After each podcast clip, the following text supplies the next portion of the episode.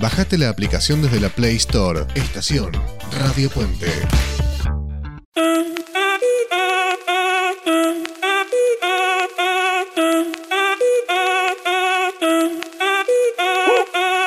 Si el ritmo te lleva a mover la cabeza, ya empezamos como es. Mi música no discrimina a nadie, así que vamos a romper. Toda mi gente se mueve. Mira el ritmo como los tiene. Muy buenas tardes, bienvenidos a Italiatinos, el programa de radio para la comunidad latina en Italia y en Europa. Tenemos un programa realmente lindísimo, lleno de sorpresas, pero lo más lindo es con quien estoy hoy.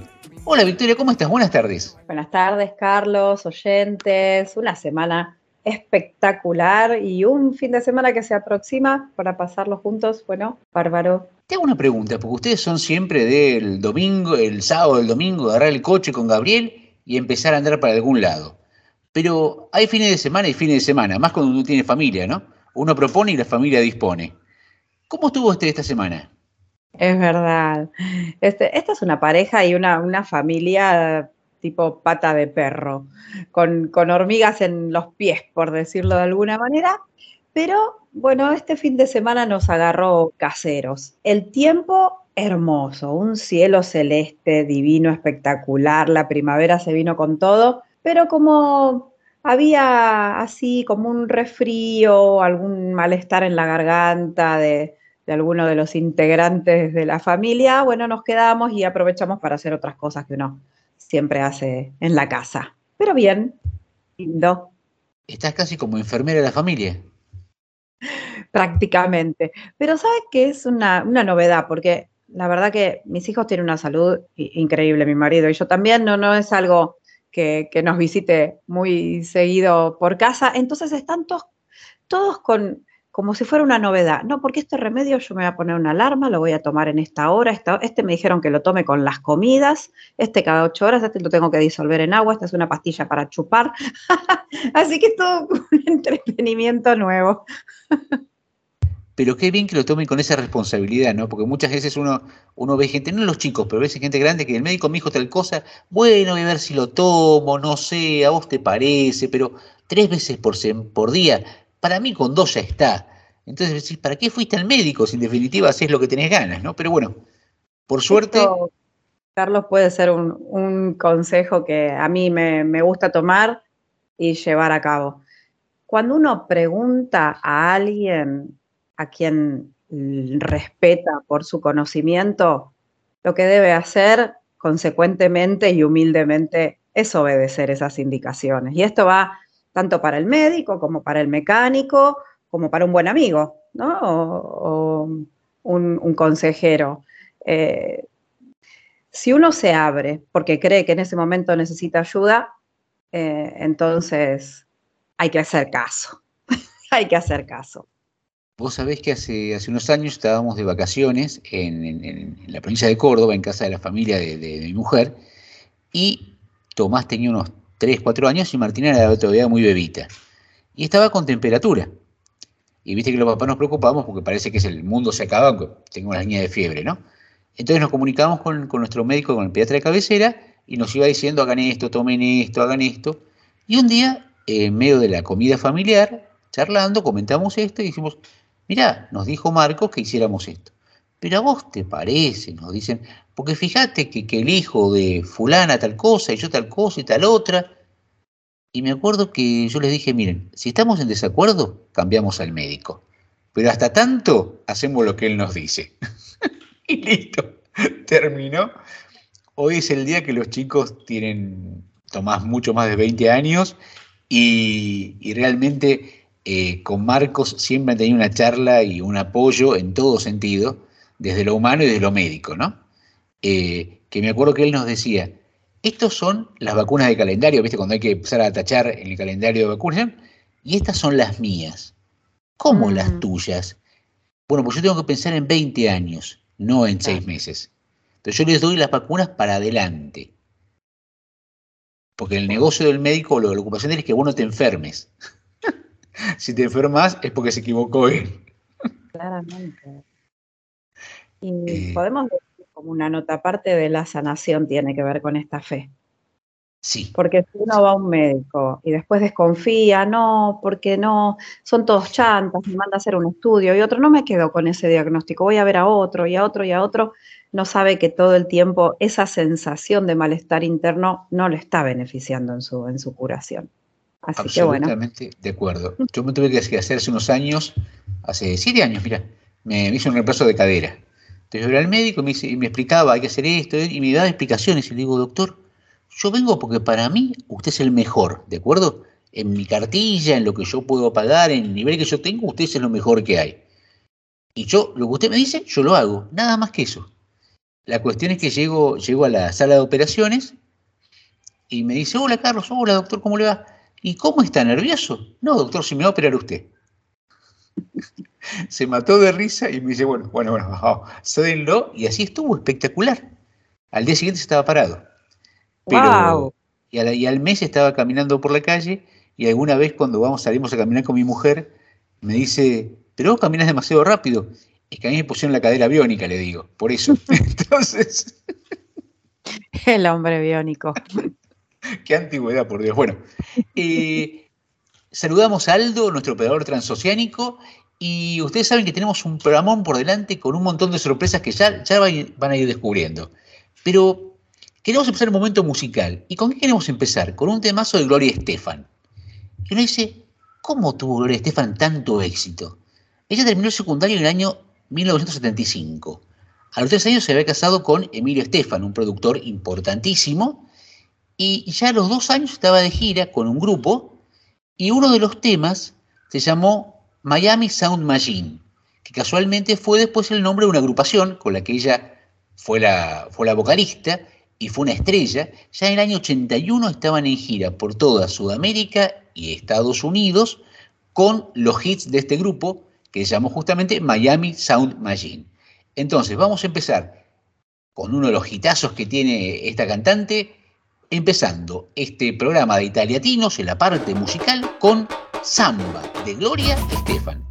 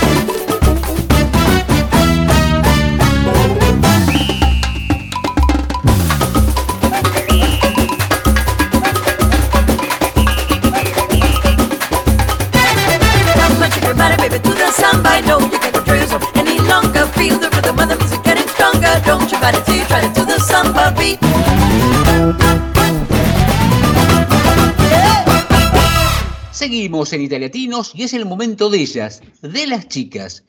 Pero antes, por favor, Valentina, ¿me puedes ayudar con las redes sociales? Sí, el número es 39 346 30 59621. Muchas gracias. ¿Y tenemos un Instagram? Sí, está, el Instagram es arroba italiatinos. Muchas gracias, Valentina. Y me parece que aparte de Valentina hay alguien más por ahí, ¿no? Emi, muy buenas tardes, ¿cómo estás? Hola, muy buenas tardes a vos, estoy bien. Hoy eh, un lindo día, pero llovió, pero es una nubecita que pasó solo. Chicas, este es su momento. Ustedes tienen para hablar y para dialogar entre ustedes. Hola, Valen, Hola, Emi. ¿cómo estás? Bien. Sí, yo, yo tengo un plan para este año, una, una cosa que tengo que llevar a eso. A este año es que quiero tener un mini huertito, igual por lo menos de una planta, dos plantas, que pueda hacerlas crecer en algún modo. Igual si yo no sé tanto, pero bueno, aprendo. Quiero tener como un mini huertito mío que, que riego todos los días, un- un- hacer una, crecer una plantita. Es una cosa fácil. Voy a tratar de hacerla ya que es una cosa fácil, ¿no? Mm. ¿Vos tenés Sí. algún, alguna cosa que tenés que llegar hasta, al, hasta algo este 2023? Mm, sí, o sea, mm, es algo parecido a lo que vos dijiste, porque eh, también hay que cuidarlo y todo. Em, son unos caracoles que yo tengo en un terrario. Claro, los caracoles como cualquier otro ser vivo, si son dos, pues, o más de dos, eh, pueden poner crías. Y yo, eh, para, antes de que se termine el 2023, quiero conseguir los caracoles eh, se reproduzcan. Porque es que acá en España, no sé si mm, la gente sabe, pero se comen los caracoles y a mí me da pena. Y yo dije, yo voy a hacer un montón más de caracoles para que no se los coman y nunca se terminen. ¡Qué buena idea, Guada! Pero bueno, una cosa, eh, de huerto, eso que vos dijiste me gustó mucho porque mm, es muy lindo esas cosas así de jardinería y todo, ¿no? Sí, yo en realidad no sé cuál planta plantar. Podría plantar Sí. un flor, esos flores que crecen en todas partes, así sería mucho más fácil hacerlo crecer porque crece en todas partes, como la macetita no van a crecer. Mm. No sé, podría también hacer crecer, eh, qué sé Sí, yo, o sea- plantar unas lentejitas. No, porque el año pasado eh, hicimos un proyecto donde pusimos unas lentejas, no sé, cosas. Había un montonazo que habían crecido. Había también un- una de una mi amiga que estaba con la más grande era. Después ahora no, no sé dónde terminaron. Como que no saben. Y no, no, no sé dónde las puse, no sé dónde terminaron, se cayeron, no, sé qué pasó. O sea, se perdieron las plantas, se Sí, agarraron se la y se fueron. A lo mejor es porque no las regaste y se cansaron y se fueron. Agarraron y se fueron. Valija y se van. Y claro, si no las regas, ¿qué quiere que hagan las pobres plantas? Tienen sed. Pero esos caracoles, no, porque yo un, un día eh, quisieron ser como, como, viste, todas las, acá se dice lumaca, que comen la- las lechugas y todo eso allá de huerto. Yo dije, en vez de matarlas, que igual creo que con ese proyecto que me ideé en mi cabeza se iban igual a matar, dije, las puerto allá en el otro patio, porque hay otro patio más grande, la puerto allá, le hago una casita y trato que se reproduzcan. Pero al final, no sé si se escaparon todas, no encuentro más nada, eh, pero bueno, no, igual creo que se murieron porque era un... O sea, estaba, lo dejé como en una piscinita, no sé si se murieron porque tenía mucha agua o se murieron porque era seco. Pero bueno, la Y novedad es bueno, que me- igual, igual nunca van a ensuciar el horto allá de, de mi mamá, la huerta, porque es, eh, está lotarísimo ese ladito que había. Así que En mientras el camino se van a... Vos las querés reproducir. Es que yo hay algo que no entiendo. ¿Vos la quisiste reproducir o las quisiste matar, pobrecita? Porque vos me acabas de decir que las que, que querías hacer que se reproduzcan. Como te diciendo No yo con mis caracoles. Pero Quería es que a como que sea mi mascot. ¿Entendés? Quería como que sea mi mascot, pero no pude. Se escaparon ¿vos te pensás que ese pobre animal va a ser una mascota? es un bicho prácticamente. Y bueno, traté, por eso, traté, traté. Bueno, como dice mi maestra, lo que importa es la intención. sí, bueno, bueno. La intención de matarlas, pobrecita. No, que, no tenía la intención de matarlas. Ellas escaparon primero. Y aparte, que si yo no hacía eso, ellas se iban a matar igual, ¿eh? Te lo digo. Y Claro. claro, a sobrevivir un poco más que un poco menos. pobrecitas, de repente un día están todo normal, ven que un, ca- que un gigante las No es captura. pobrecitas, no es pobrecitas. Porque comen el huerto allá. Nos comen todo. Nos comieron los tomates, la lechuga, la- la- la- los. Nos comen todo. Entonces, ¿para qué quieres que se más Tenías malas intenciones. Tenías malas intenciones. Querías que se murieran porque se comían tu huerto. Eso. No querías que se reproducieran. Te atrapé. Te atrapé. Quería que se reproducieran en el laguito allá. No acá. Vos sos tremenda. Pero no digo porque seas mala. Digo porque es que lo siento. Pero es que pobrecitas. Nos mataste. A ver, lo que yo no entiendo se me está volviendo loca vos. Espera, vos me decís que se comen tu huerto. Primero me decís que las querés reproducir, que vivan, todo aleluya, todo bien. Después me decís que las mataste, que, que se murieron, no sé por qué. Después me decís... yo tampoco sé por qué. No Pará, pará, pará, pará, pará, pará. Después me decís, después me decís esto, que se comían tu huerto. O sea, que si se comían tu huerto, no es que se murieron. Pobrecitas, que en Dios descanse en paz. No, otra. Es que las vos. que se siguen comiendo el Que las estás huerto. matando. Las estás matando, pobrecitas. Pobrecita. Otras se comieron la- el huerto. Las, las otras se quedaron allá, ¿entendés? La cosa es que no sé se Ah. fueron. Se hicieron su vida, ¿entendés? La dejé allá, se hicieron Y claro, si no le das comida, no le das agua, no le das nada, ¿qué querés ¿Qué que haga? Agarran, la a- agar- agarran las valijas y se van. Es como si yo quiero- así que. Es como si yo quiero que mis caracoles se reproduzcan, pero no les doy de comer, no les doy agua, no, no les doy un, ter- un terrario. Caracoles y lumacas son otra cosa. Porque las lumacas. Son lo mismo, son lo mismo, son chiquititos, es lo mismo. Comen lechuga, comen todo, es lo mismo. ¿Sabes cuántos, cuántos huevos se reproducen en una tala de lumaca? No.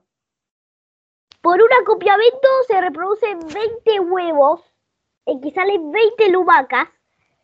Pero imagínate que ya eh, el señorito y la señorita, realidad, no, no hay señor y señor, son las dos las, las dos cosas. Cuando se acopian, ellos se acopian como cuatro, como unas tres, cuatro, cinco veces al año. Estás jodiendo que hacen unos 300 mil hijos. O sea, 5 por 20 en un año. Sí, 5 por 20, ¿cuánto era? es como hacer 5 por 2. No, 5 por 2, no, 5 por 20. Lo sé, 5 por 2 sería 2, 0. 100. Sí, creo que es 100. Sí, 100. 100, sí. 100, 100, 100, sí. Ok. hijos al año? No, ni yo me bancaría tener tantos hermanos. Te y morí. por eso. Ah, Entonces ya. ella se reproduce mucho. Imagínate Chicas, que igual suerte que son, suerte que son personas y no son lumacas, porque tener 100 hermanos me parece terrible, ¿o no? Menos mal. ¿sí? Así que realmente ha sido un debate biológico eh, interesantísimo. Les agradezco mucho, chicas, y aparte me, me encanta la idea de, de cultivar eh, caracoles para que la gente no se los coma más. Me parece espectacular. ¿sí? Me parece excelente cuidar la existencia de caracoles en España. Es buenísimo. Chicas, Nos les, están comiendo. les agradezco muchísimo y para cerrar este momento lindísimo, se cumplen 30 años de Disneyland París.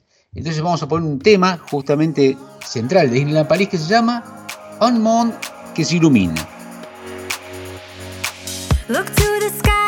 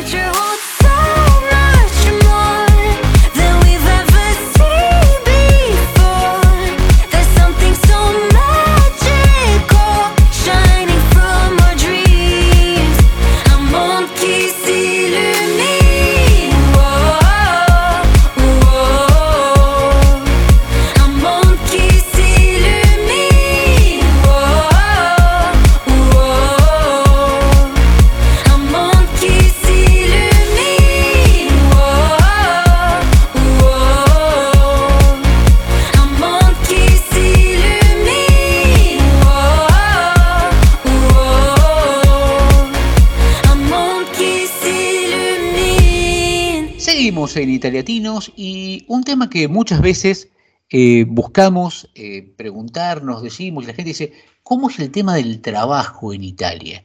Pero uno conoce trabajos más o menos conocidos, hemos hablado de gente que trabaja en un restaurante, gente que trabaja en un oficio, pero hay trabajos muy específicos y carreras súper específicas. Por eso tenemos el gusto de estar hoy con Teo. Teo, muy buenas tardes, ¿cómo estás? Buenas tardes, Carlos. Eh, buenas tardes a todos. Teo, vos te has especializado en una rama de la gastronomía muy particular. ¿Cuál es? Em, yo estoy especializándome porque creo que es un, es un trabajo muy eh, a largo plazo en hacer pasta, es decir, hacer em, ravioles y pasta. mm, Vos sos amasador de pastas. Eh, sí, digamos que no sé cómo decirlo. No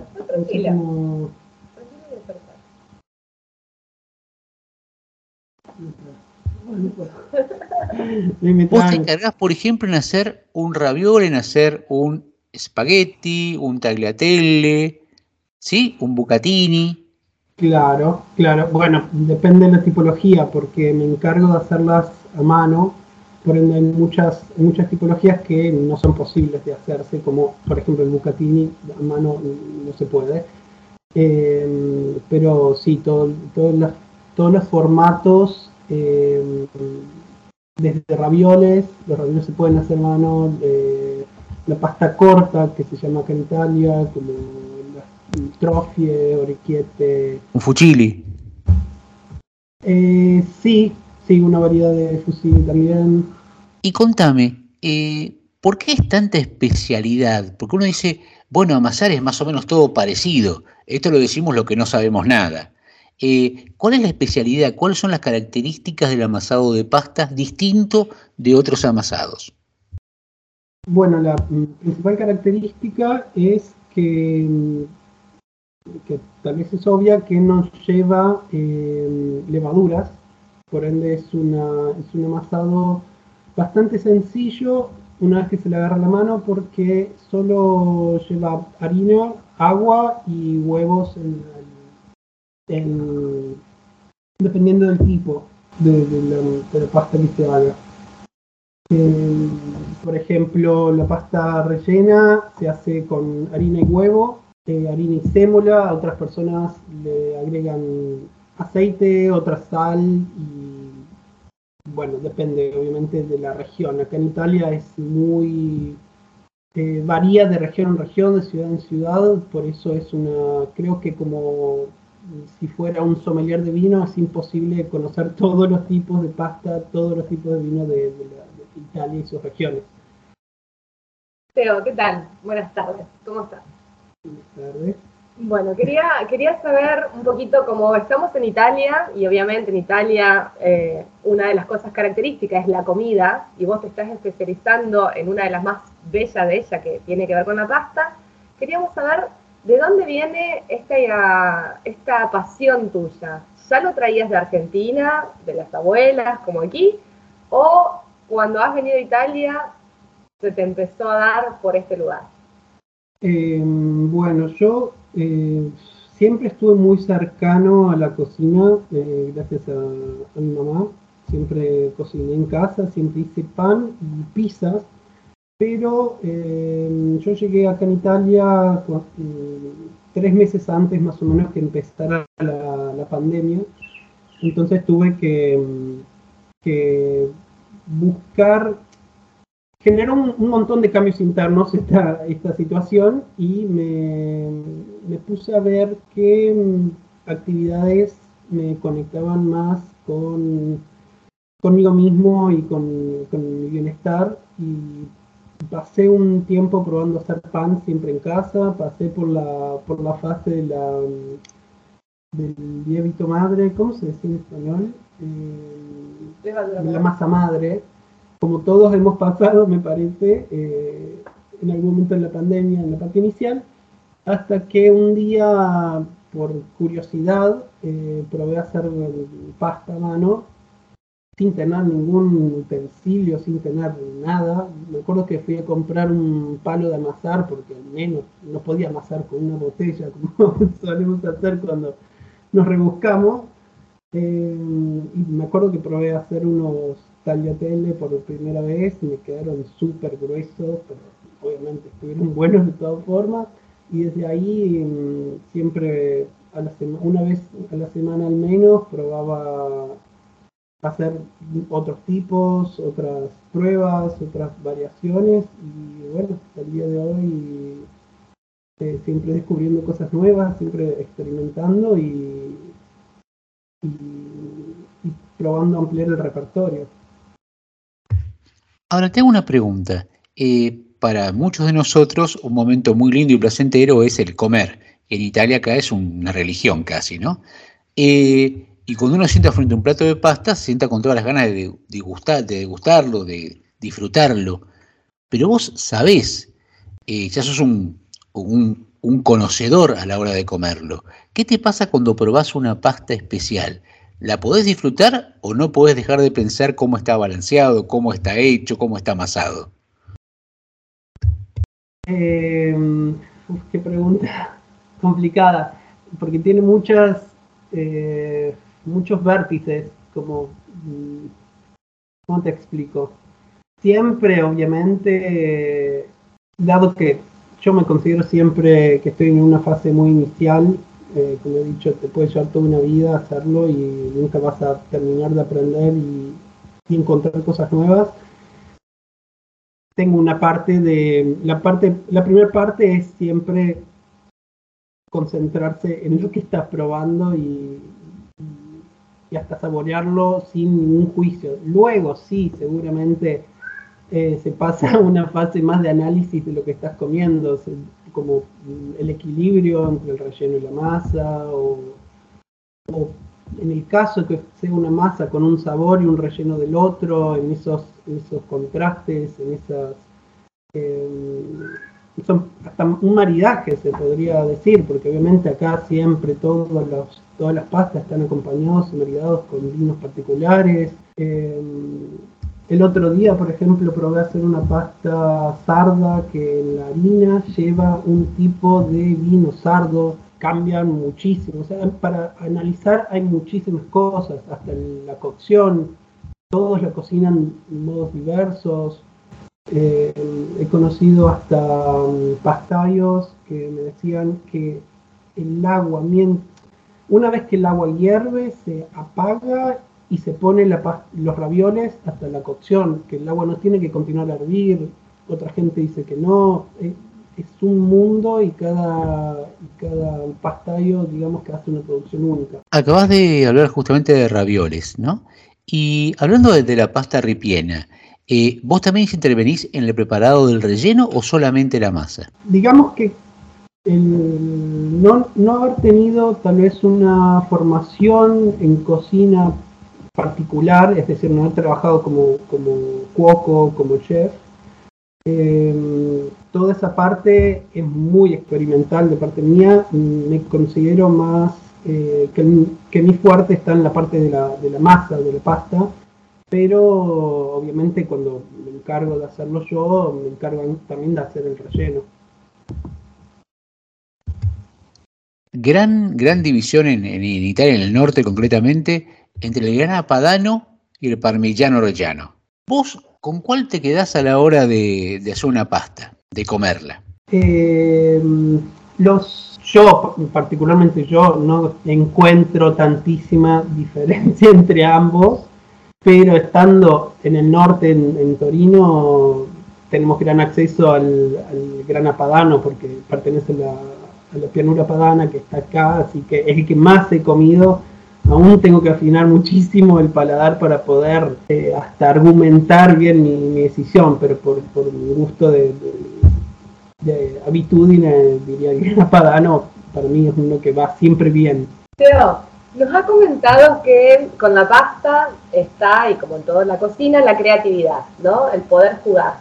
Una vez que te fuiste metiendo en este mundo de la pasta, que fuiste desarrollándote, que has hecho seguramente un curso, que has estado compartiendo con otras personas y que has trabajado al respecto.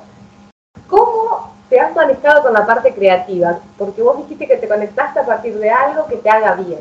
¿Cómo te manejaste con la parte creativa en cuanto a la pasta y qué has generado en ese sentido? Eh, bueno, em, la parte creativa, una cosa que he notado luego de trabajar en varios pastifichos y varias, eh, varios lugares de producción, se dedican más que nada, por una cuestión seguramente comercial, a producir pasta, lo básico, el raviol relleno de carne o de magro, que sería de espinaca y ricota.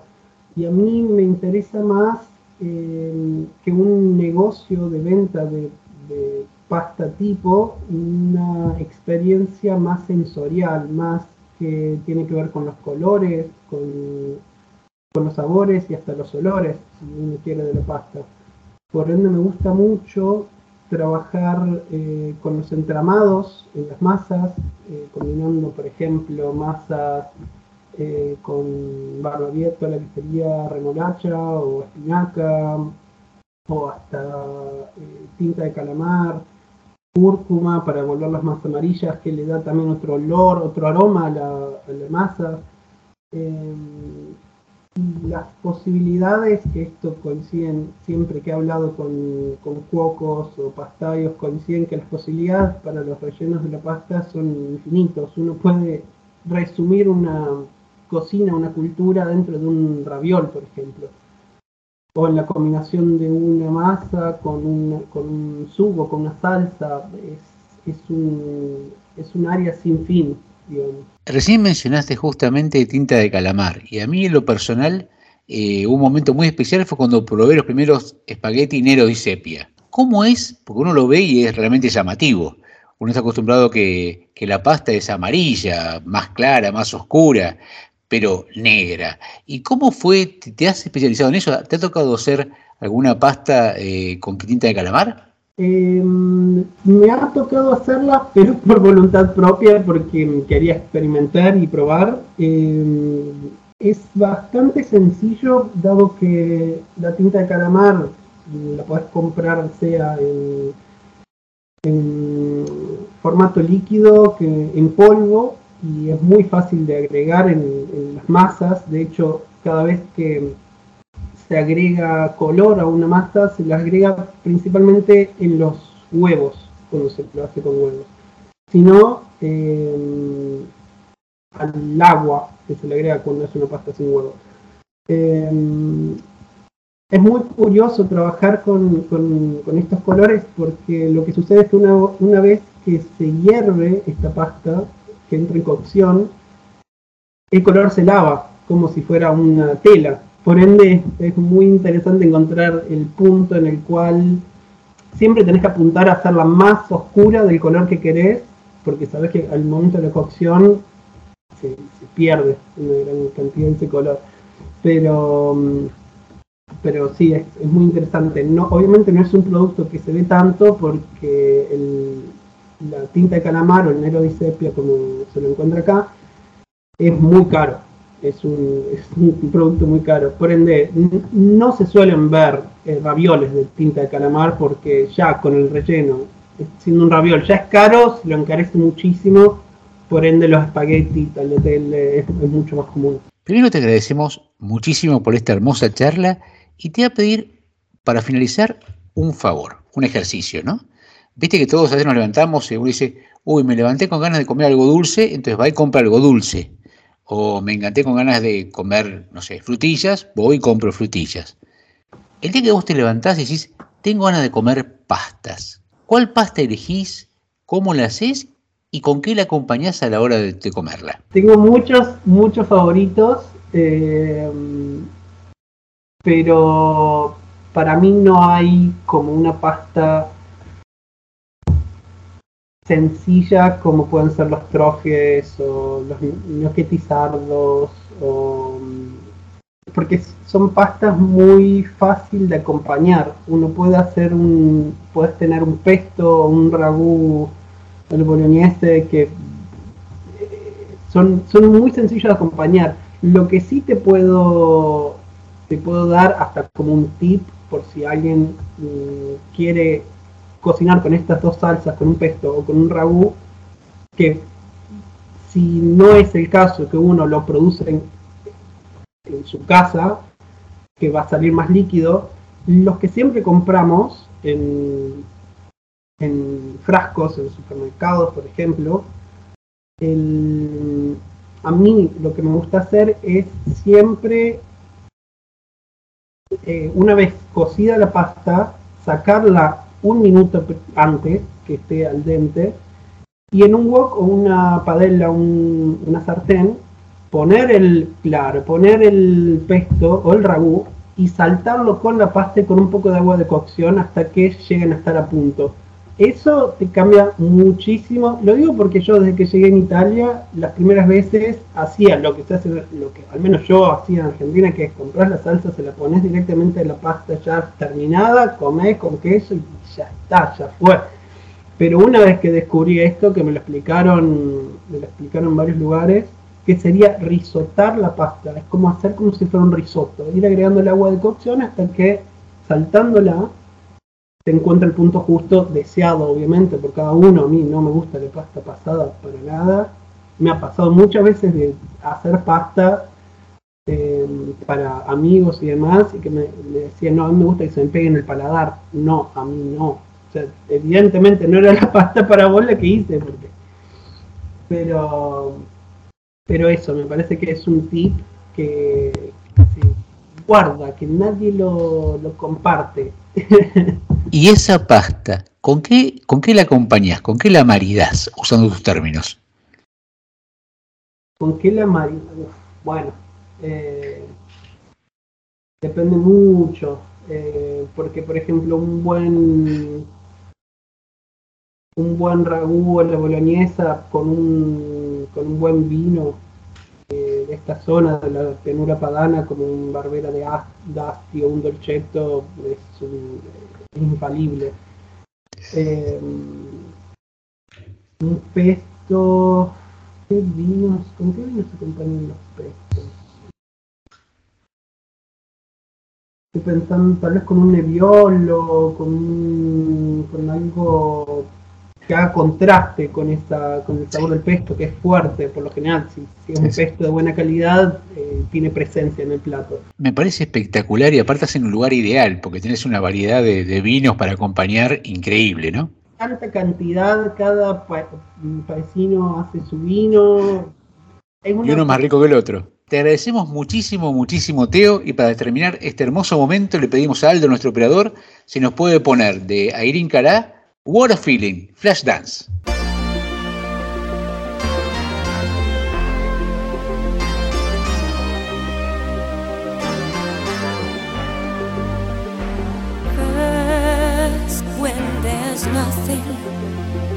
But a slow your fear seems to hide deep inside your mind. All alone, I have cried silent tears full of pride in a world made of steel,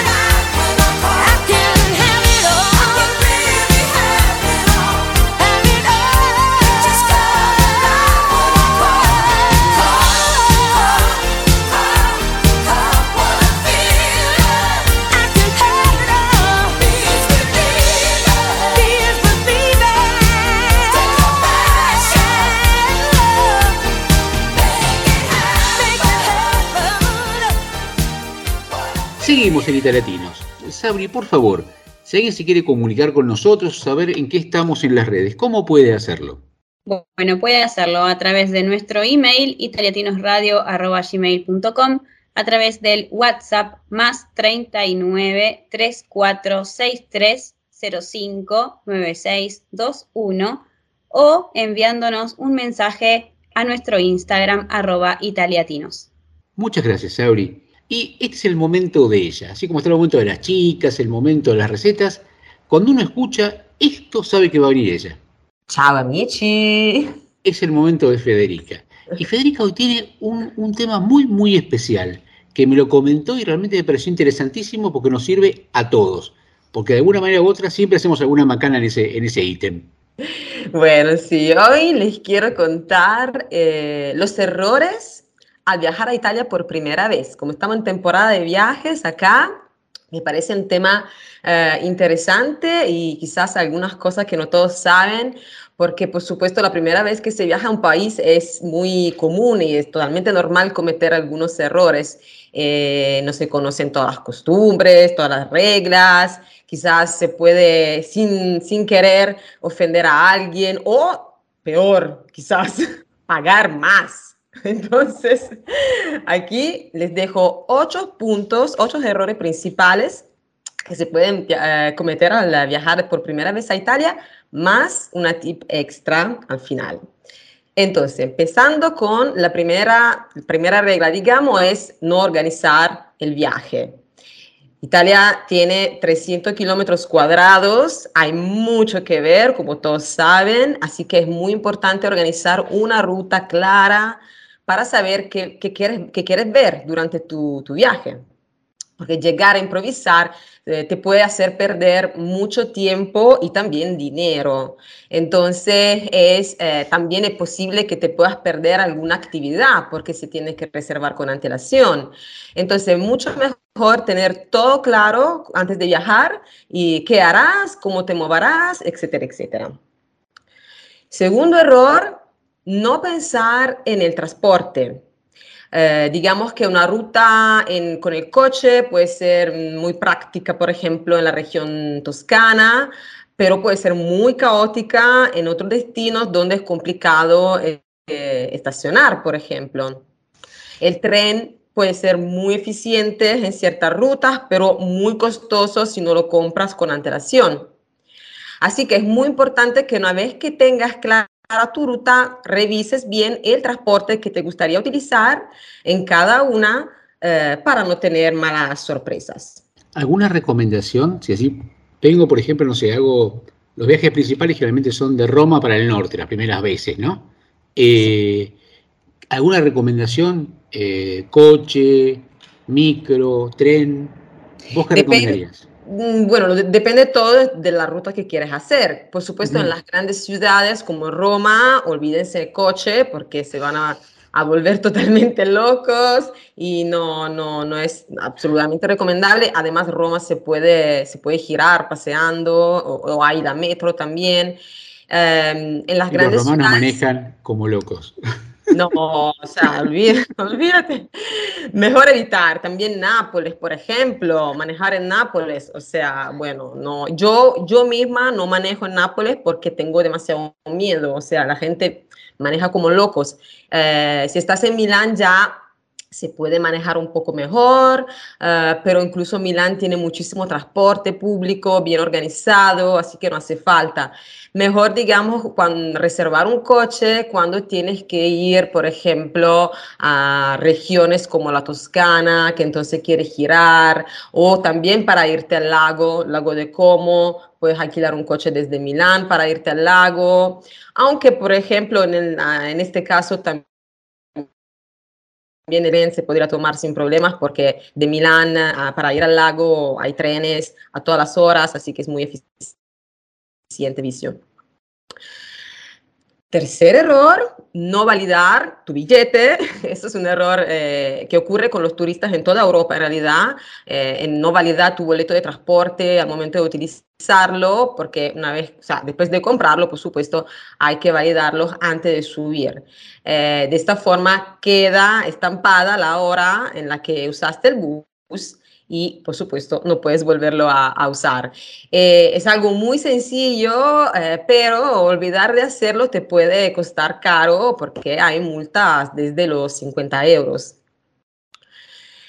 Cuarto error, no llevar la ropa adecuada. ¿A qué me refiero con esto? O sea, por ejemplo, cuando se trata de verano, que en Italia, como ahora, por ejemplo, hace muchísimo calor, entonces, mm, está bien, por supuesto, tener ropa muy ligera, Pero si en, tus planes está visitar alguna iglesia, como el Duomo, el Vaticano, etcétera, etcétera, hay que acordarse que eh, es necesario que tanto hombres como mujeres eh, tengan que cubrir lo- los hombros y las rodillas.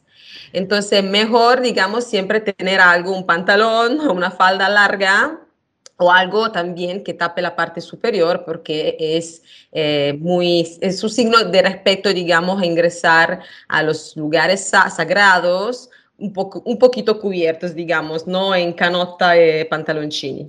Eso es muy común en el Vaticano, mucha gente que, que va paseando, que de hecho al aire libre es, eh, está muy lindo, hace mucho calor, pero cuando tienen que entrar a, a San Pedro, los detienen y le dicen cámbiese, póngase otro, gorrete de ropa. Sí, sí, sí, sí, sí. Claro, el Vaticano sobre todo. Digamos que en otras iglesias mm, más pequeñas, en Italia quizás no, no te van a decir nada, pero seguro alguien, algunos te van a mirar mal. Entonces mejor, mejor cubrirse un poquito, sin, sin exagerar, no tenemos que ponernos una- un abrigo, pero sí. Eh, quinto error, descuidar tus pertenencias. Esto es muy importante porque en Italia, como en cualquier otro país del mundo, eh, puedes terminar siendo una víctima dei borseggiatori, se dice en italiano, los carteristas, ¿no? Entonces, aunque no es algo, sea, no sea, no sea algo que pasa en todas las ciudades, que por supuesto, pero es importante prestar atención, sobre todo en las zonas, en las áreas más turísticas y cuando hay mucha gente. Un dato curioso que les cuento que me, ha pasado ahora viajando en, eh, por la Toscana es que en las paradas de la, de la autopista es algo nuevo. Hay una app que se puede descargar eh, con el restaurante que está ahí en las paradas que se llama Chef Express para controlar tu coche estacionado a través de una cámara. Así que tú puedes con toda tranquilidad irte a tomarte el café, dejando tu, tu coche estacionado y lo vas a mirar desde tu teléfono. Mucha gente me dijo, ay Fede, pero en Italia no eran seguros. O sea, yo, yo le contesté, sí, pero acá también hay ladrones, o sea, hay que prestar cui- cuidado y eso es una buena manera porque sobre todo en la autopista hay mucha gente que pasa de pasaje, ¿no? Se dice, entonces, eh, estas cosas pueden pasar. A mí personalmente nunca me ha pasado y toco madera en 40 años, pero puede pasar. Sexto error, comer en- restaurantes para turistas que son, digamos, los que están en las zonas más turísticas, frente a los monumentos más famosos, las plazas más importantes, que usualmente no tienen mucha calidad, pero sí precios altísimos. Entonces, no son todos así, pero muchos sí. En- Así que vale la pena revisar siempre las recomendaciones, por ejemplo, de otros viajeros en alguna aplicación, en alguna página, googlearlos antes de entrar. Yo personalmente digo siempre la regla es que tengan al menos cuatro de Sí. puntuación. Menos que cuatro, mm, cuidado. Y, y si estás muy cómodo y estás sobre un monumento, caminar un par de cuadras, ¿o no? Si estás justo en la plaza Sí, que está enfrente del monumento, hace un par de cuadras y no pasa nada. Claro, claro, exacto. Sí, porque al final te la gente a va a creer que está comiendo eh, italiano y luego dice, ay, pero no es tan rico esta comida italiana como dicen. Y no, porque se aprovechan, lamentablemente se aprovechan de los turistas.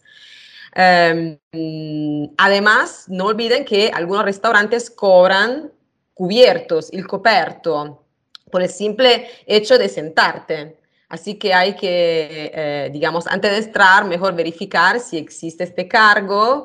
Eh, últimamente también me dijeron que, por ejemplo, en Nápoles, en el lungomare, el malecón de Nápoles, que es muy, muy turístico, ahora, por ejemplo, algunas pizzerías muy famosas te cobran el coperto y también el servicio, como si estuviéramos eh, en Estados Unidos, básicamente, ¿no?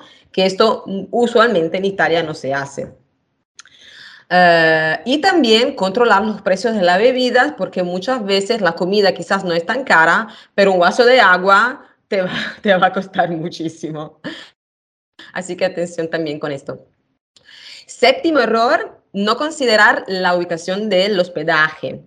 O sea, que muchos al momento de elegir el hospedaje, el hospedaje consideran todo menos que la, la ubicación. Y puede ser un error, sobre todo en algunas ciudades como Venecia, donde el transporte puede ser realmente caro. Entonces, eh, en caso que, y también en caso de que decidas rentar un coche, hay que investigar las opciones de estacionamiento en la zona, porque muchas veces no están estacionamientos públicos gratis y hay que pagarlos. También lo que pasa en Italia es que hay muchas áreas, eh, nosotros llamamos ZTL, sería ZTL, che sono zona, zone a tráfico limitado. Eh, en muchos burgos históricos, por ejemplo, con, donde estuve eh, hace unos días en Montepulciano, en Toscana, estaba la zona ZTL, no se podía entrar con el coche. Si entras, te van a dar una multa. Así que mejor investigar con el hotel antes de llegar, porque lo que puede pasar es que muchas veces el hotel tiene permiso y lo puede, digamos, otorgar a sus clientes. Octavo y último error, no reservar atracciones, que un poco ya lo dije, o sea, Italia es, tan turístico que hay que reservar algunas atracciones como el Coliseo, los Museos Vaticanos, la Torre de Pisa, o sea, cualquier cosa ahora se puede reservar en línea, es súper cómodo, eh, sobre todo después de la pandemia es súper común hacerlo eh, y te puede salvar de, de, de pasar muchísimo tiempo haciendo colas. Listo, tenemos la tip extra. Estaba esperando eso. ¿Qué? ¿Qué puede ser? Pensar que el español es igual al italiano. Este es el ultimísimo error, porque aprender italiano, por supuesto, ya sabemos que no es aprender alemán, no es aprender chino, eso queda claro, pero llegar eh, pensando que con hablar español te entenderá todo el mundo en Italia puede ser un error.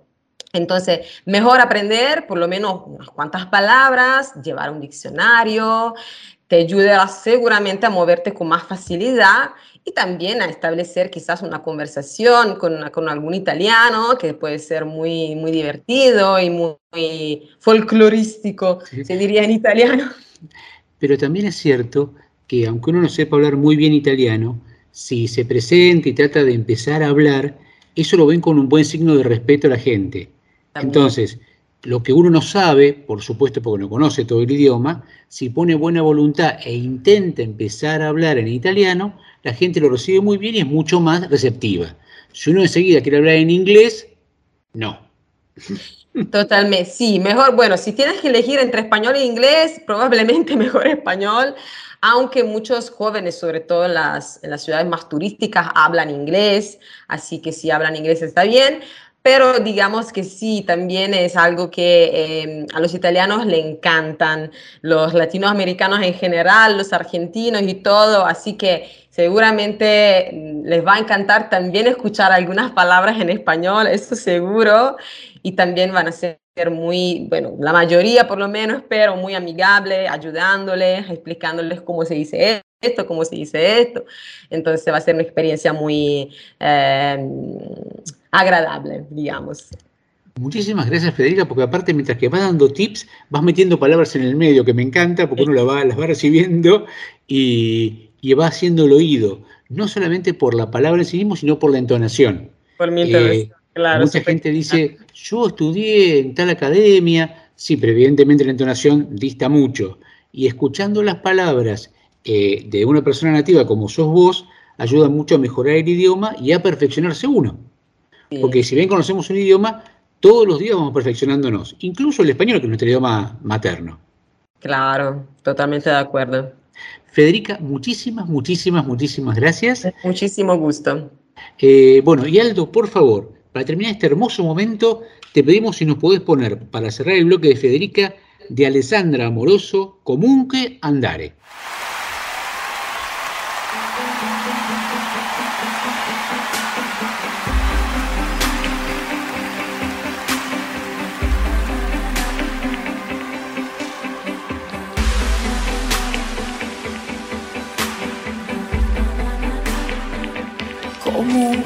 Andare anche quando ti senti morire, per non restare a fare niente aspettando la fine.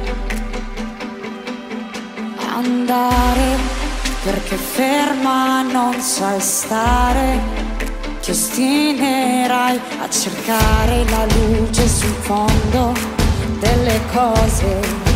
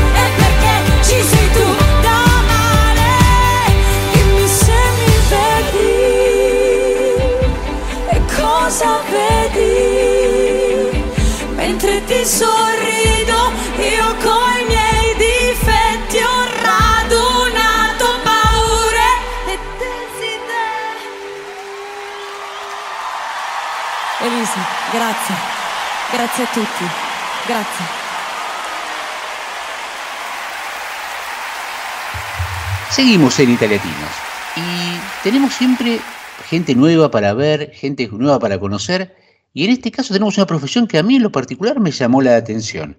Julieta, buenas tardes, ¿cómo estás? Buenas tardes, ¿cómo estás, Carlos? Contame, Julieta, ¿qué es ser traveler designer? Bueno, mi profesión empezó hace ya más de ocho años, cuando empecé a estudiar diseño gráfico, eh, después de, bueno, tener algunas experiencias bajo relación de dependencia en agencias, gráfica, y bueno, ir bollando ahí un poco por el, por el rubro del diseño, decidí eh, empezar a trabajar de forma independiente, uniendo mis dos mejores mundos, que era la parte de los viajes, que era lo que más me apasionaba, junto con el diseño. Eh, se puede interpretar por la traducción que es eh, diseñadora de viajes, pero no, es diseñadora y viajera. Eh, esos dos términos los uní y empecé a trabajar como diseñadora en el rubro del turismo. Eh, había arrancado en el 2019 en Buenos Aires trabajando para hoteles de lujo y mm, bueno, haciendo toda la parte como apoyo eh, de la imagen visual, la comunicación y bueno, también un poco de diseño web porque yo había, eh, después eh, había empezado a estudiar programación, así que nada, eso es un poco en resumen. pero uno así a grandes rasgos entiende que el diseño es papel, es gráfica, y viaje es otra cosa, y más hoy que es todo internet. ¿Cómo se nutre el viaje del diseño? Bueno, en mi caso empezó más que nada porque yo brindaba un servicio de diseño en general, o sea, que también eh, integraba la parte de la comunicación, la parte de- del mantenimiento de los sitios web, de los sistemas de reservas, para la parte de- del turismo, el rubro, de- más que nada el rubro de lujo, eh, la parte de las estancias. Eh, obviamente fue todo un proyecto que armé con unos meses de trabajo, eh, contactando a muchos lugares de, Buenos Aires. Y, y bueno, y después fue, fue surgiendo solo, los clientes como fue pasando el boca a boca, y bueno, arranqué así. Eh, obviamente continuaba con clientes de otros rubros, pero lo principal era, era el turismo, que eso fue lo que me permitió viajar y conocer un montón de lugares de Buenos Aires que, que yo no había conocido. Sí, de hecho todo lo que es el turismo de estancias en, en la provincia de Buenos Aires es vastísimo. De hecho la provincia de Buenos Aires es inmensa y yo, inclusive hay algunos libros que he visto de fotografías soñados. Sí, Incluso con, con mi mujer hemos, hemos disfrutado de alguna que otra vez de, de alguna estancia muy bonita. eh, y como decís, un turismo reservado a, a mucho lujo. Y hoy estás, en, hoy estás en Roma. Pero Roma, si, si la provincia de Buenos Aires es grande, Roma es inmensa, es inabarcable.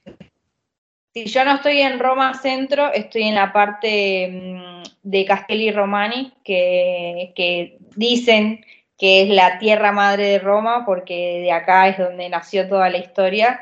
Eh, muy, muy lindo, es eh, cerca del mar, pero también cerca del centro de la ciudad. Eh, allá van a ser tres años que vivimos acá y bueno, la verdad que un lujo porque yo pude continuar con mi trabajo eh, desde acá, o sea, estando freelance, y a su vez sumar eh, toda esa experiencia para conseguir nuevos clientes en Italia, que fue todo un desafío. Y, pero te preguntabas más allá de la ubicación geográfica en la que vos estás. uno va a Roma y cada lugar que camina, aunque lo caminó ya antes, es nuevo y es distinto. Es Bueno, más, yo siempre, yo siempre digo que eh, a mí me causa gracia cuando me acuerdo que decía, ah, no, yo fui a París y en tres días ya lo conocí.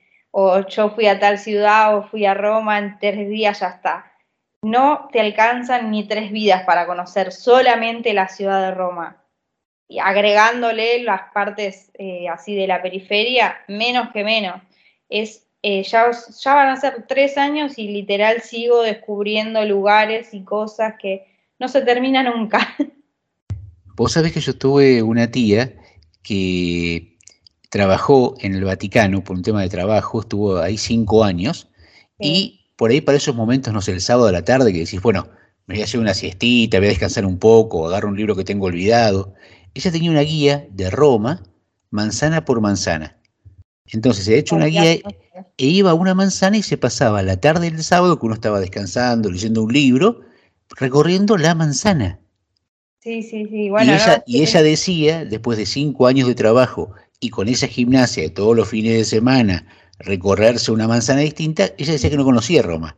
No, no, no, es que es así, es cada barrio un mundo, cada calle tiene 80.000 historias, es, es increíble. La ciudad es muy, yo, yo creo que es la mejor ciudad en el mundo, es interminable la gastronomía, además, increíble todo. Ahora, ¿qué te pasa cuando viene alguien y te dice, uy, Julieta, tengo tres días que ir a Roma? Eh, me alcanzan tres días, ¿no? Y, o sea, no, pero sí, para dar como un pantallazo general mínimo cuatro días. Eh, pero, pero bueno, hay muchas cosas que, que uno se pierde o que no las disfruta por estar a las corridas tratando de, de ver, aunque sea lo principal.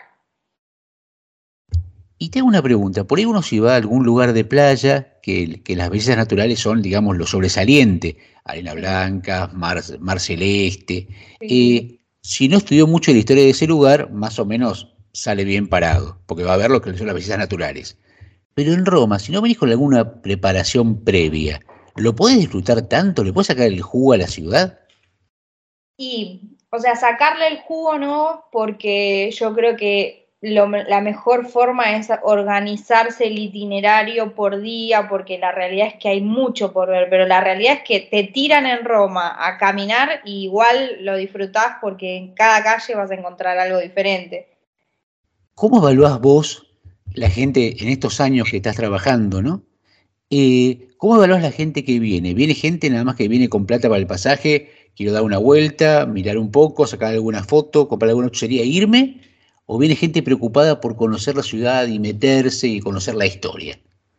Y yo creo que hay mu- muchas categorías de gente. eh, la mayoría vienen un poco como a conocer los lugares imprescindibles y, y a probar los, platos típicos. Y después hay gente que sí viene como con más preparación, con más información sobre cada lugar, o ya con, o sea, ya pensando ir a visitar tal lugar porque eh, por X razón es lo que más le interesa. Eh, hay un poco de todo. ¿Y vos tenés un plan A y un plan B según la gente que viene? Eh, yo generalmente suelo como recomendarles que, mm, o sea, que primero se fijen bien, según el itinerario que quieren hacer, qué es lo que más les llama la atención o qué es lo que más les interesa y en base a eso armar un recorrido, porque Roma tiene eh, eh, propuesta de todo, o sea, tenés la Roma imperial, tenés la Roma, la parte de los museos un poco más eh, nuevo, tenés la Roma naturista, que es tipo todos los parques, la parte como eh, de paseo, es, qué sé yo, es un mundo. Y contame, ¿cuál es el pedido más excéntrico que te han hecho? Em, no, generalmente cuando me piden que, que les dé una mano para, para armar el, el itinerario, suelen decirme que más o menos que sean lo- lo- los lugares así imprescindibles y sí quizás con el tema de, del hospedaje es lo, que puede variar porque, bueno, depende cada, o sea, depende del presupuesto que tenga cada uno.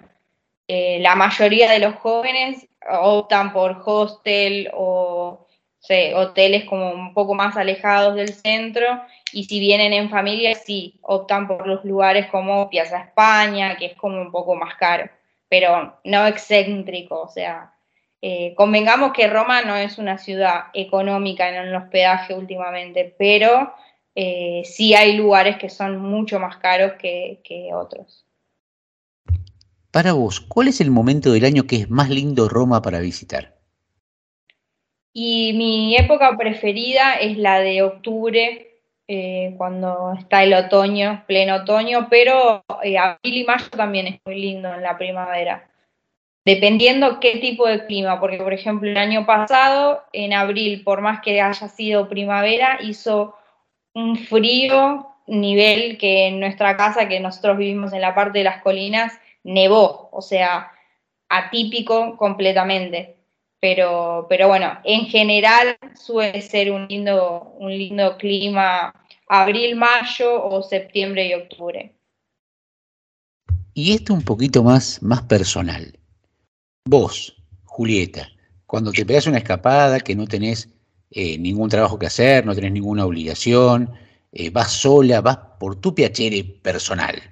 eh, ¿A dónde te gusta ir y volver a ir una y otra vez porque lo adorás? Al panteón. ¿Por qué? Y porque me parece que es lo más maravilloso que tiene la ciudad y no- es mi lugar preferido. No, no sé. Ya, ya, de, ya de hecho, tan solo verlo de cualquiera de las perspectivas de las calles que se cruzan es una cosa increíble y no me voy a cansar jamás de verlo y admirarlo. Aparte que coincidimos, pero eh, una pregunta.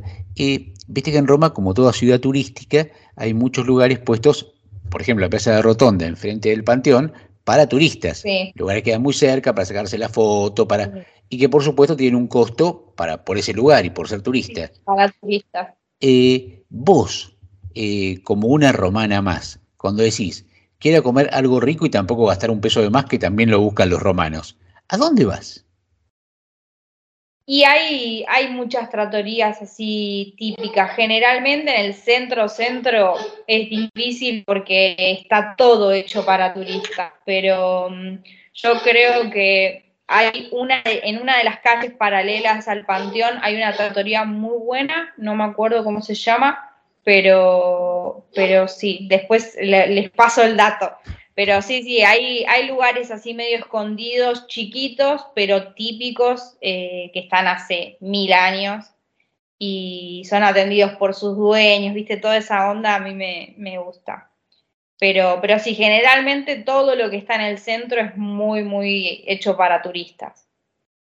Julieta, primero te agradecemos muchísimo por, por esta hermosa charla y te vamos a pedir un ejercicio teórico, ¿sí? Supongamos que te llaman por teléfono, hola Julieta, hola, mira, yo tengo ganas de ir a Roma, pero lo dejo en tus manos. Vos decime cuántos días y de qué manera tengo que hacerlo yo, o sea, tu, tu viaje ideal. No te ponen costos, tratemos de gastar no mucho, pero tampoco se gastan un poco más, lo gasto, no hay problema, y vos haceme vivir una experiencia romana única. ¿Cómo lo organizás? ¿Cuántos días? ¿A qué lugares lo llevas? Y yo lo haría, o sea, como mínimo una semana hospedándose cerca del Panteón o cerca de Piazza España. Recomendaría buen calzado, que estén bien descansados, botellitas de agua para cargarlo en cada una de las fontanas que nos crucemos y hacer todo caminando porque es la única forma, la mejor forma de, de conocer, creo yo. Eh, a lo sumo, si están un poco cansados a la noche, volver con un bus si es que nos alejamos mucho del centro, pero, pero no, eh, eso en, en la parte de consejos. Y, y después sí, o sea, organizar con tiempo el tema de los ingresos. Por ejemplo, una de las cosas que más me preguntan cuando van a venir a Roma es el tema de los pases para el Coliseo, los foros romanos, eh, los museos del Vaticano, el Vaticano, bueno, todo eso yo siempre recomiendo sacarlo con anticipación porque incluso en- fuera de la temporada alta es difícil conseguir horarios en caso de que sean un grupo grande. Si uno viaja solo quizás es más fácil eh, como adaptarse a eso, pero si vienen en familia quizás eh, es medio complicado el tema de las entradas. Eh, sí sacarlo con anticipación, pero el resto, nada, yo creo que es armarlo según el gusto de cada uno. Eh, pero bueno, como, como mínimo eso, siete días. Bueno, le decimos a otros oyentes que vayan separando siete días porque el mejor viaje a Roma se los puede dar Julieta, desde luego. Eh, te, te mandamos un beso enorme, te agradecemos muchísimo, Gracias. quedamos a tu servicio y para cerrar esta hermosa charla nos vamos con un temazo de Queen que se llama I Want It All.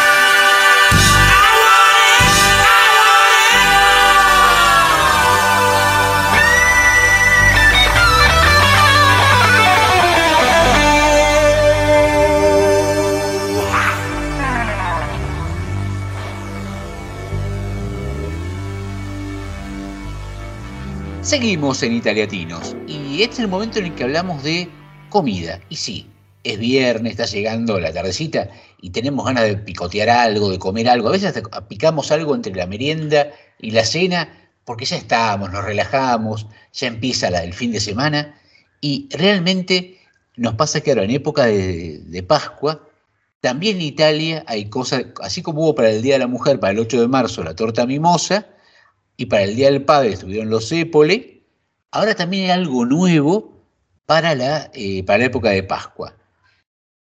Dime, Victoria, ¿han llegado a probar alguna, alguna cosa de pastichería para esta época?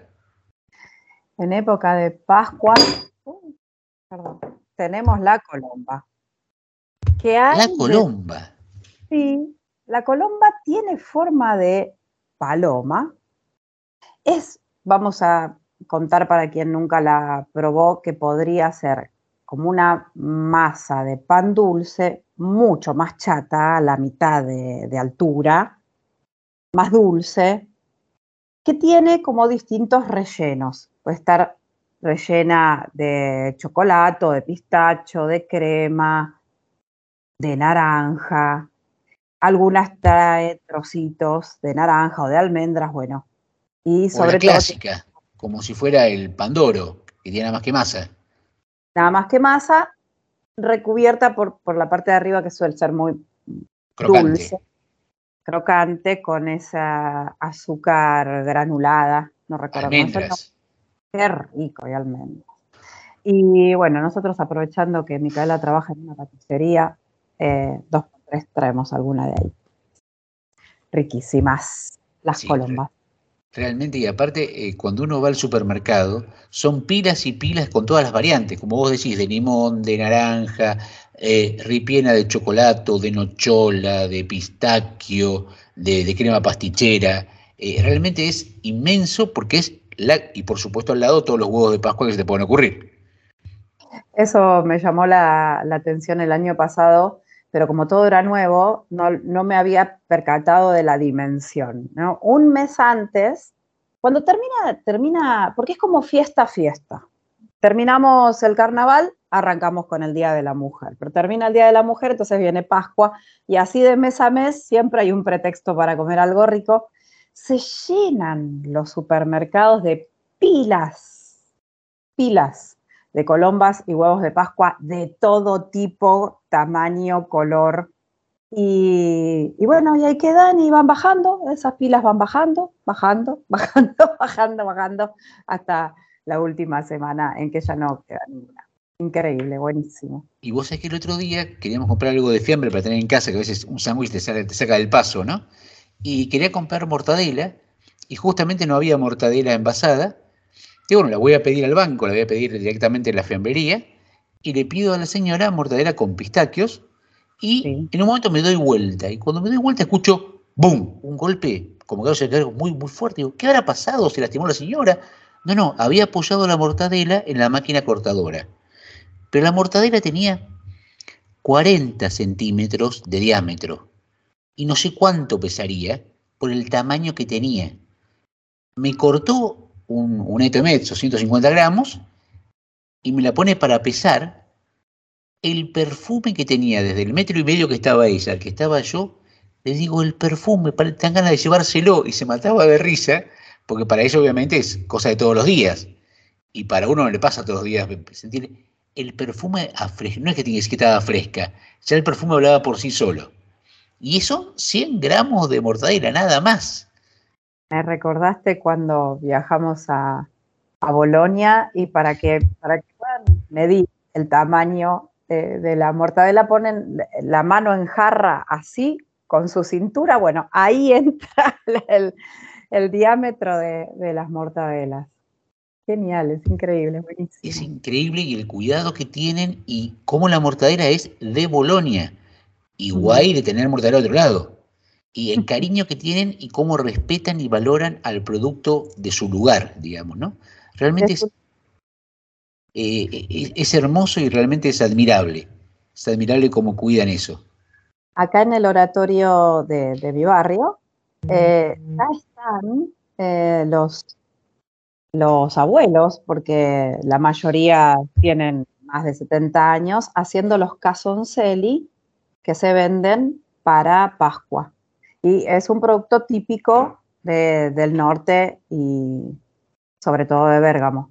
Entonces, desde días, bueno, muchos días antes, por lo menos 15, 20, se pone el cartel en la iglesia de la zona de la venta de los casoncelli hechos eh, y me da un amor, una ternura ver 20, 30 personas como en todo un proceso de producción, desde el que amasa la masa o del que ayuda a tamizar la harina a cada uno de, de- los lugares por los que va pasando y mesas y mesas llenas de, de personas ayudando hasta que termina el último que empaqueta, pesa, pesa prolijamente y empaqueta cada una de las porciones. Así que, bueno, la verdad me, me- me da admiración esto que decís, es el amor, ¿no? Exactamente, eso es cariño, cariño en formato de comida, porque realmente es, es como cuando uno eh, tenía de, de la madre o de las abuelas, que son generalmente las, las que saben cocinar mejor en la casa, eh, que, que ya eh, te transportaba el olor, el perfume de lo que hacían, aunque fuera un bizcochuelo de vainilla, pero realmente era cariño, cariño puro eso. Y por eso uno lo, recuerda, a veces pasa por una panadería, huele y todos los recuerdos vienen juntos para, para rememorar esos momentos tan pero tan bonitos. Y ya sé, perdónenos, estamos hablando de comida y es viernes a la tarde. Pero este, este episodio, este momento tiene dos partes. Una parte en la cual hablamos de comida como acabamos de hacer y un segundo momento en el cual un miembro del equipo nos plantea y nos regala un tema musical y nos cuenta por qué lo ha elegido. Bueno, Carlos, me gustaría inspirar a un montón de personas con esta historia, porque hará unos cinco años, en una charla que fui a dar a Bahía Blanca, me contacta una chica después de esa charla y me dice que, que quiere cambiar su vida y si yo puedo ayudarla. Y de ahí en más que no solamente fue eh, alguien a quien ayudé, sino que se terminó generando una amistad eh, con la Tana. La Tana tenía eh, pésima relación con los hombres en general y no podía rescatar una relación saludable. Para esa altura vivía con la madre, y, pero lo que más anhelaba era verdaderamente poder formar una pareja y una familia.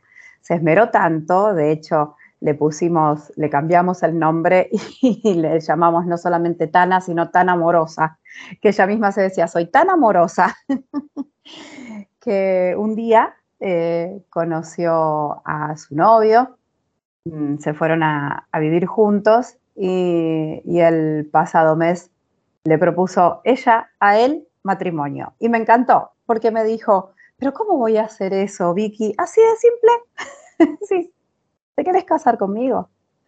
Y él obviamente aceptó. Así que tenemos boda para junio en la ciudad de Bahía Blanca y el tema que le dedico a los dos es Take Me to Church.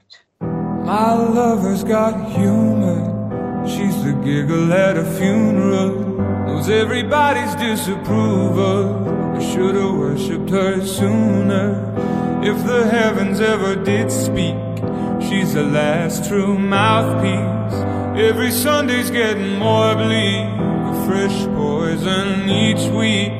We were born sick, you heard them say it. My church offers no absolutes. She tells me worship in the bedroom. The only heaven I'll be sent to is when I'm alone with you. I was born sick, but I love it. Command me to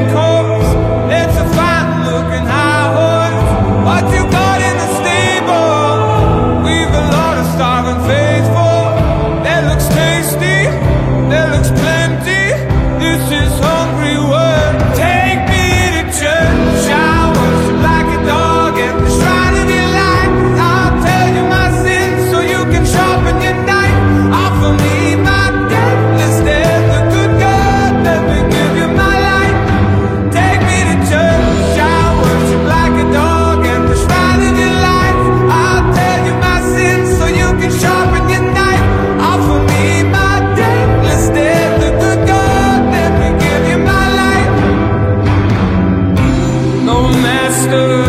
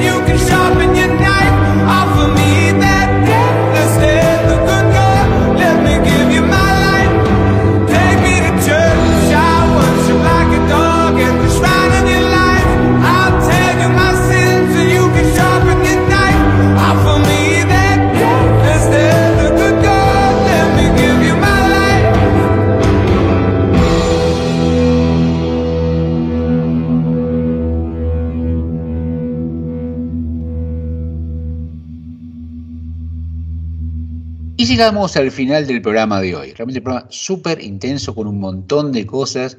Nos hemos reído, hemos reflexionado, hemos pensado.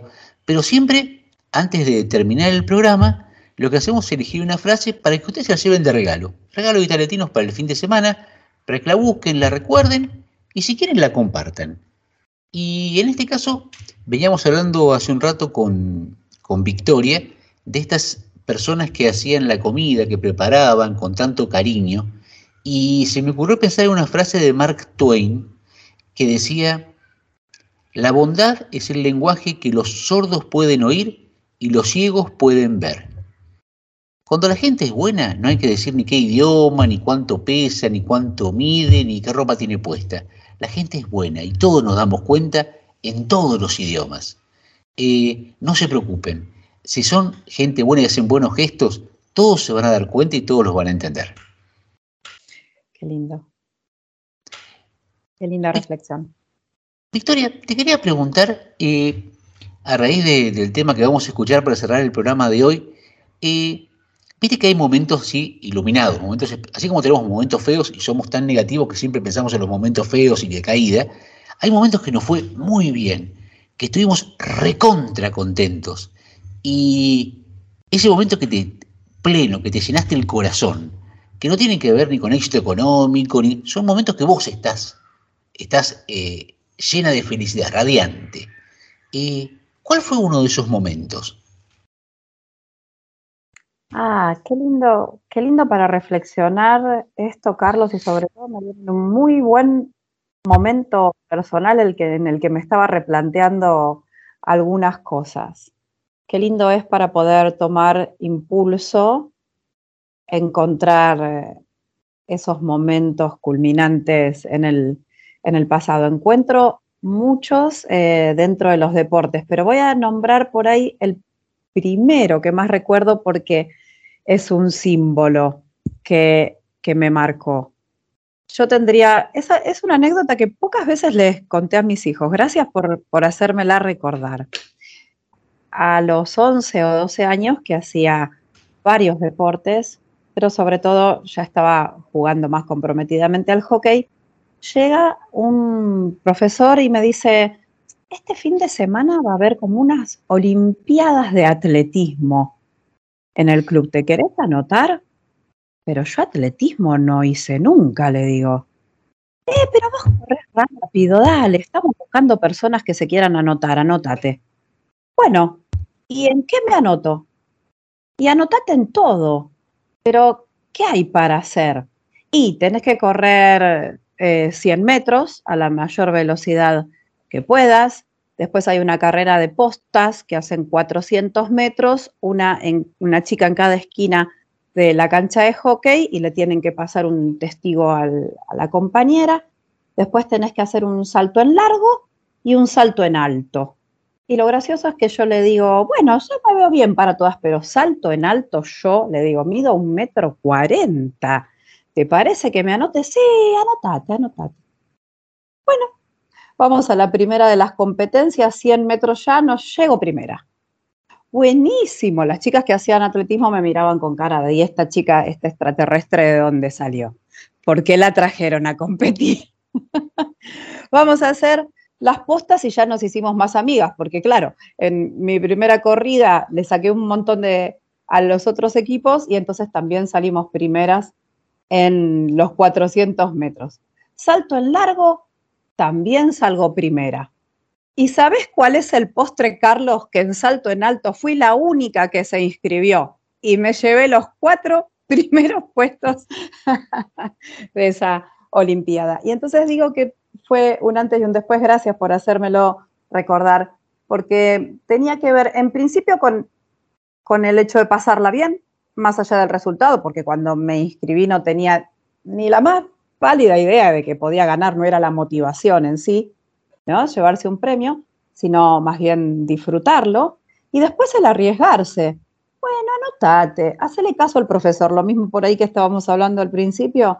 Eh, y el profesor dijo que me anote en salto en alto y yo me anoto. Y al final fue la, fui la única que se había anotado y también gané ese premio de cierto. Y bueno, arriesgarse y disfrutar. Momento Increíble. Vos sabés que eh, cuando uno se casa, más allá por supuesto del amor y del compromiso con, con- con tu pareja, viene toda esta cosa de las burocracias, ¿no? de los trámites que hay que hacer para casarse. ¿no? Y que a veces los trámites eh, uno se pierde y piensa que son más importantes que el cariño y realmente no. Y nos habíamos casado por civil, que, que fue lindísimo. Es más, generalmente después del civil hay una reunión y la gente come alguna masita, brinda y nada más. Pero la cuestión es que duró como seis horas, comieron de todo, tomaron de todo, fue increíble. Al día siguiente nos casamos por iglesia, hacemos la ceremonia religiosa que realmente fue muy linda, muy sentida, muy... Y después vas a la fiesta, que es supuestamente lo que todos están esperando, ¿no? Que es el, bueno, me liberé, vamos a comer, a bailar, a tomar. Y como tenían que esperar una hora, que era lo que la gente servía en el, bandejeo de, de- entrada, digamos, ¿no? Las masitas, los, los bocaditos. Estuvimos en la habitación porque era un hotel. Llegamos, estábamos súper nerviosos nosotros, y nos vino a buscar el fotógrafo, que nos quería sacar fotos. Nos toca la puerta, lo va a ver Alicia y dice, no, por una foto. Se ve que le puso una cara a Alicia y le dijo, está bien, nos vemos, nos vemos abajo después, no te preocupes. Y nos tiramos los dos en cruz en la cama, pero no muertos, eh, nerviosos a más no poder. Eh, el vestido de él tenía una cola que se la sacó para estar más cómoda después para la fiesta, pero ya estaba, ya estaba. O sea, todo lo demás fue espectacular y fue lindísimo. Pero viste, decís, no quiero más, dame un pancho con una coca y estoy contento, porque estábamos felices los dos. Y no, no había nada más, nada más, nada más, nada más.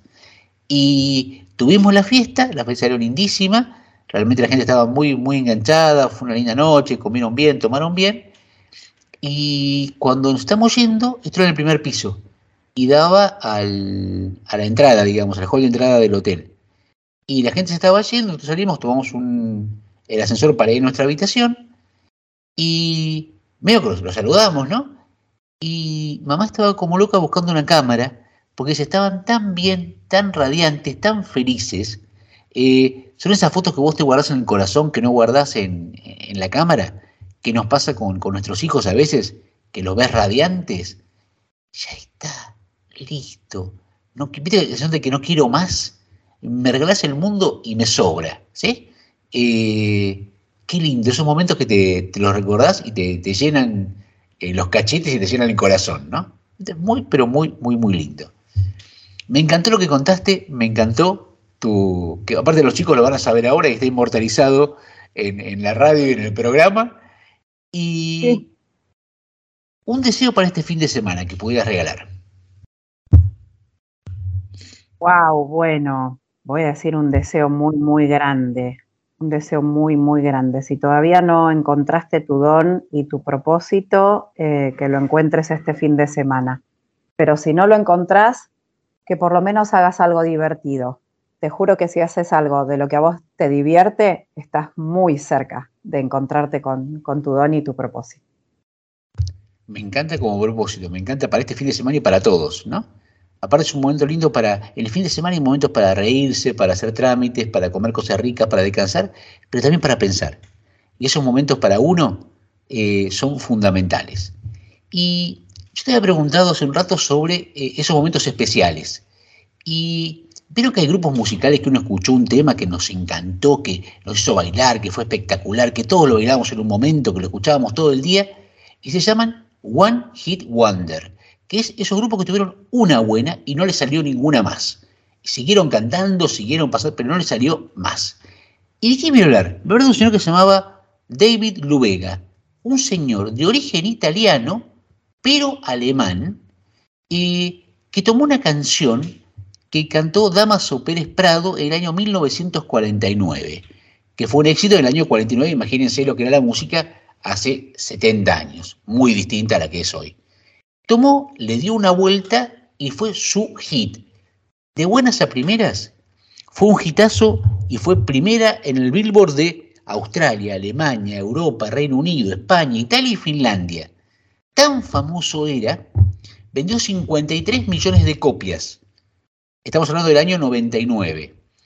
Lo llamaban de un recital a otro y tanto era que se tomaba una, a la mañana se levantaba, tomaba el desayuno, se tomaba un avión y desayunaba en otra ciudad más.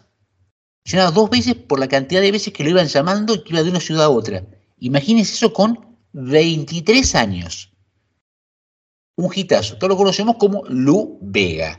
Y la canción, por supuesto, es, como ustedes se imaginarán, Mambo número 5. Esa fue la mejor canción que hizo. Hizo muchísimas más, pero nunca tuvo esa repercusión. Y lo llamaban para cantar esa. Por un lado, espectacular. Por otro lado, diría, bueno, alguna más le podría haber salido. Pero si nos salió una, caramba, ojalá todos nos salga una una vez, ¿no? Eh, les deseamos que tengan un hermoso fin de semana, que puedan encontrar ese don, porque es algo maravilloso que los va a iluminar por toda su vida. Que encuentren su hit, su hit como Lu Vega, que nos va a acompañar y para terminar todo este programa de Italiatinos, gracias Aldo, gracias a ustedes, y nos vamos empezando el fin de semana con Lu Vega Mambo número 5. Hermoso fin de semana hasta la semana que viene. Ladies and gentlemen, this is Mambo number five.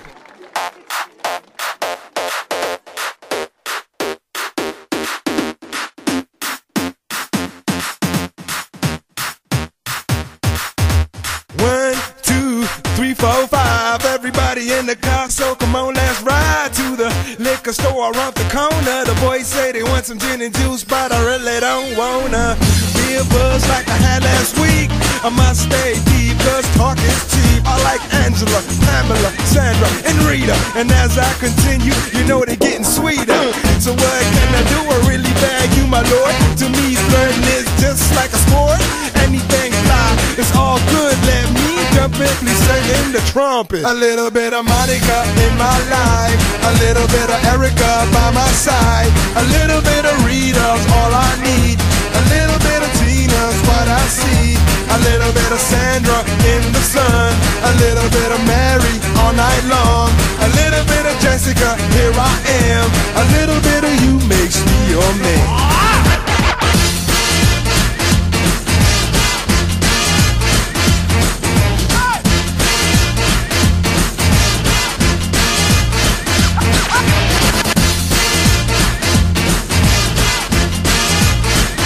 Mambo number five.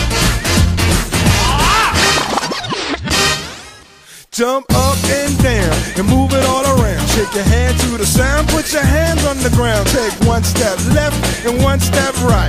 One to the front and one to the side. Clap your hands once and clap your hands twice. And if it looks like this, then you're doing it. A little bit of Monica in my life. A little bit of Erica by my side. A little bit of Rita's all I need. A little bit of Tina's what I see. A little bit of Sandra in the sun. A little bit of Mary all night long. A little bit of Jessica, here I am. A little bit of you makes me your man.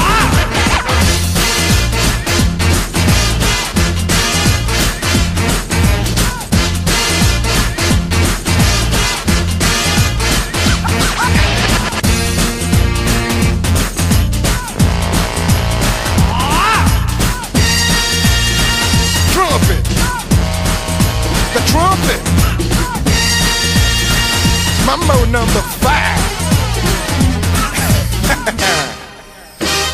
A little bit of Monica in my life. A little bit of Erica by my side. A little bit of Rita's all I need. A little bit of Tina's what I see. A little bit of Sandra in the sun. A little bit of Mary all night long. A little bit of Jessica, here I am. A little bit of you makes me your man.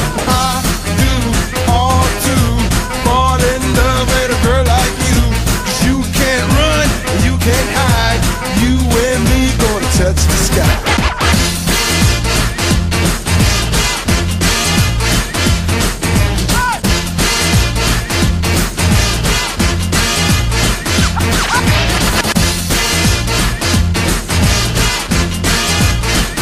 Mambo number five.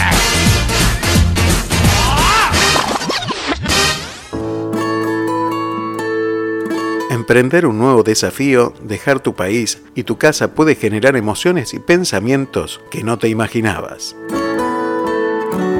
Haces un esfuerzo por mostrarte bien, pero internamente tenés dudas o miedo de haberte equivocado. ¿Te sentís mal o culposo por creer que te perdés eventos significativos por la distancia? ¿Te preocupa que tus hijos pierdan sus raíces o que no puedan adaptarse o ser incluidos en su nuevo colegio? ¿Alguna vez te sentiste así? Hoy podés contar con ayuda para acompañarte a construir una nueva forma de vida en tu nuevo lugar. Licenciada Verónica Vela Ustegui. Para contactarse desde cualquier lugar del mundo a través de WhatsApp más 549 11 54 56 20 58 más 549 11 54 56 20 58. Licenciada en Psicología, matrícula nacional 31788. Estar bien aunque estés lejos de casa. Here comes the sun. Here comes the sun. I say it's alright. Radio Puente, acortando distancias.